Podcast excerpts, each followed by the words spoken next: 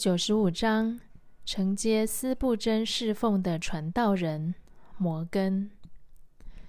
上帝令人敬畏，因为有些人真理听了许多次，生命依然没有长进；有些人只要听一次，就起很大的作用。一八八五年五月，都市会幕主日聚会来了位瘦高的年轻人。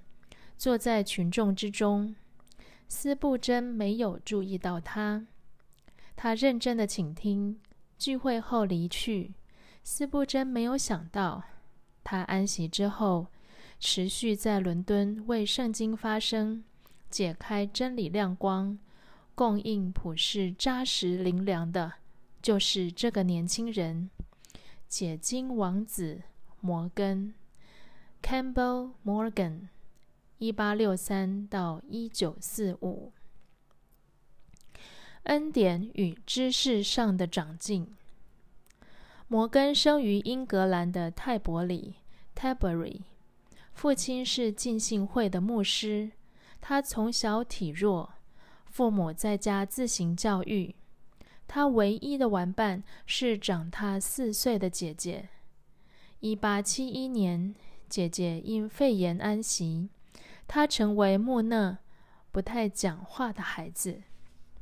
一八七三年，莫迪来传福音，摩根拒绝参加，但他看到许多孩子走出教会，沿路唱着诗歌，他大受感动，回家唱起小时学过的诗歌，边唱边流泪，跪下悔改。重生后。摩根变得很爱读书。他后来写道：“文字可以更精确地表达思想。”一八七六年，他在乡间教会讲道，信主的人很少。但是摩根写道：“我体会到自己需要在恩典与知识上长进，不是只在知识上。一个侍奉者十分有限。”无法样样满足会众，没有答案不是问题，有了答案引发的问题更多。信心立在圣经上。一八七九年，摩根读了风靡一时的演化论与唯物论的哲学书籍，他的信心开始动摇，持续到一八八三年转而读圣经。这段信心黑暗期对他日后的服饰非常重要。他写道：“主耶稣在圣经启示的光远超过哲学与科学。”又写道：“不是我发现圣经，是圣经找到了我。”一八八四年，摩根到伯明翰 （Birmingham） 的卫斯理学校 （Wesleyan School）。担任老师，摩根对传讲圣经越来越有负担。他写道：“我心不得安息，除非去告诉人圣经话语是真实的。”他经常一个人读圣经到深夜，写道：“读圣经的当下是我最不孤单的时候。”真理是时代真正的灵粮。一八八五年，他经常咳嗽，姐姐肺炎的阴影袭上心头。他向学校请假，到海边休息祷告。经过伦敦时，参加斯布真的教会。那天，斯布真讲，许多人要看复兴，要追求复兴，甚至要制造复兴。至于我，无论有没有复兴，我只单单传讲耶稣与圣经。摩根写道：“这是我第一次看到单单传讲上帝的话，就可以供应几万人生命的需要。”摩根在伦敦多留几天，好听斯布真讲道。斯布真一生都不知道上帝借着他给多少人帮助。一个传道人侍奉的影响是他自己不知道的。斯布真说道：“这是读杂志的时代，看报纸的时代，甚至是读流行报道的时代。让我甚感忧虑的是，这不是一个读圣经的时代。在清教徒的时代，许多基督徒除了圣经之外，没有什么文字刊物可以阅读。现代的文字刊物如此多。”但是在讲台上，越来越少分享圣经信息。许多神学讲台，圣经只是参考文献之一。许多标榜具有亮光的讲道，那亮光不是从圣经发出的，与圣经毫无交集。许多追求属灵的讲道，是用自己的灵在讲论圣灵。许多高举新思维的讲道配合时代，这种赶潮流的讲道，时代过去，话语就过去。弟兄姐妹们，我只有一个期待：上帝保守我们，使我们所有的侍奉贴紧圣经，而且越贴越紧。对弟兄姐妹最有帮助的是上帝的话。讲道与书籍都是为了帮助弟兄姐妹，但是圣经才是源头。离源头越远，水就越污浊，越失去原来的清澈。读圣经最重要。最好的水来自磐石裂开的水。弟兄姐妹，你们要自己读圣经。基督徒在恩典里成长，最好的方式是自己读圣经。读圣经是让上帝的话留在心中，不是看过就过去。如果没有得到真理的光照，就不会将所读的仍存在心里。读圣经不是像鸟飞过大地，而是在某处停下，不得食物不飞走。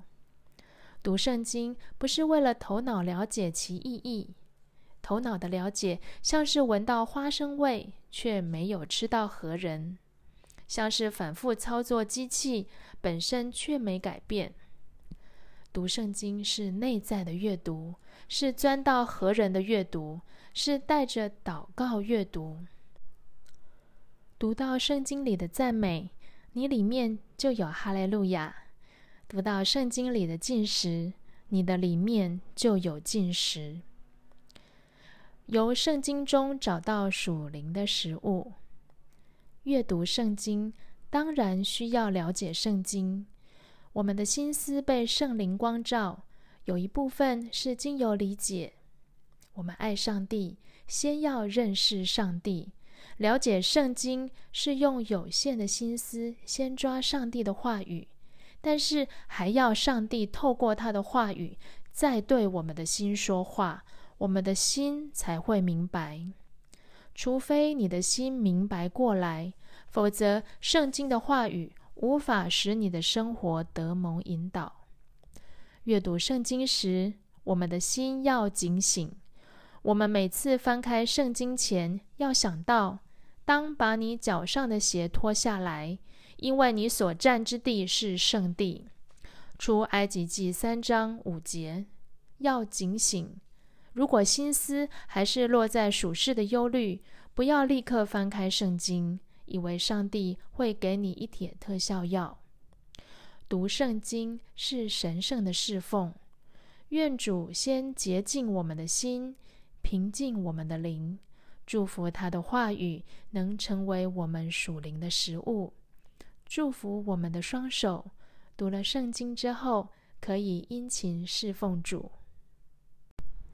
读圣经与默想，你有上帝的供应，你分享的信息有属灵的新鲜，不是属世的潮流。你离上帝有多近，你读经就有多少亮光。读圣经是敬虔的操练，你读圣经的态度。决定你的讲台属灵丰盛与否。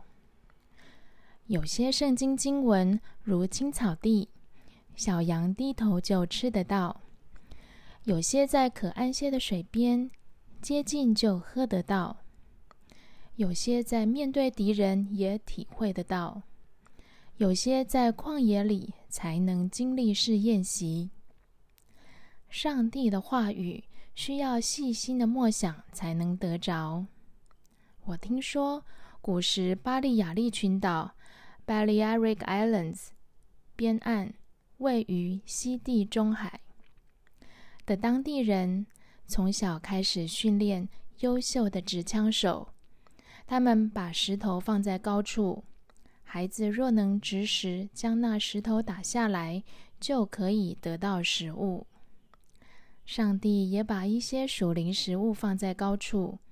要去默想与操练才能得到，如同葡萄需经酒榨，橄榄需要压榨，香膏需要精致。我与圣经的关系好像松鼠与桦树。松鼠喜欢在桦树上吃果子，爬来爬去，跳来跳去，自己很得满足。你问松鼠？什么是他最喜爱的地方？松鼠会说：“是桦树。”提防自欺的灵。有些人自称有圣灵的教导，不接受任何人的教导与书本的协助，这是自欺的灵。这种人是最不尊重圣灵的人。没有人指教我，怎能明白呢？使徒行传八章三十一节。这是埃提阿伯太监向菲利提出的请求。上帝给他仆人不同的亮光，为要供应教会。如果教导来自圣灵的感动，属主教会的弟兄姐妹都会得到供应。但是自以为聪明、属天属灵的人，以为上帝给他们的启示是直接给宝贝。而非瓦器。他们不听别人的话，不读别人的书，以为上帝的光是直接从他们家的屋顶照下来，看不见别人的烛光。这样的人将落在黑暗里。自称属灵，却是愚昧；声称只要宝贝，却不知宝贝藏在瓦器里。要读历史书。上帝可以透过历史向我们启示，他是历史的主。读法律的书，许多法律的条文用字是来自探求属灵的意义与渴慕公义公平。你若是带着敬虔的心阅读，在任何书上都可以找到属灵的意义。记忆圣经的话语，你阅读书。会越体会圣经的珍贵。无论你读多少遍，你会发现每一次再读都是新的。你的生命会因为认识圣经而不断成长与更新。你会发现，一生最美好的记忆是存记圣经的话。一八八六年八月，摩根决定成为传道人。一生传讲圣经真理。摩根与斯布真的侍奉方式不同，他专注于讲解圣经。在一八九零年才被教会聘请，一八九六年才因解经侍奉受到外界的注意。一九零四年担任伦敦西敏寺 （Westminster Chapel） 牧师。一九一零年开始每周五晚上的周五圣经之夜 （Friday Night Bible Class） 成为当时最重要的灵粮供应站。前后讲了二十年，一九一零到一九一九，一九三三到一九四三。而后交棒给中马田 （Martin Lloyd Jones），一八九九到一九八一。斯布真、摩根、中马田成为近代反对自由神学、捍卫真理最强而有力的讲台。最黑暗时的供应，摩根刚开始牧会时，斯布真已经病重。听过摩根的讲道之后，斯布真写道：“摩根不是挑选一节或几节圣经去填满讲台的时间，而是让主的感动成为他讲道的负担。我知道他的信息是与主相遇得着的。”摩根的讲台信息，在第一次世界大战（一九一四到一九一八）与第二次世界大战（一九三九到一九四五）的枪炮炸弹之中，供应了许多百姓的灵性需要。他晚年写道：“上帝寻找破碎的人，在基督的十字架前认识自己的本相。”每一个时代，上帝成就事工之前，先带领人放下老我，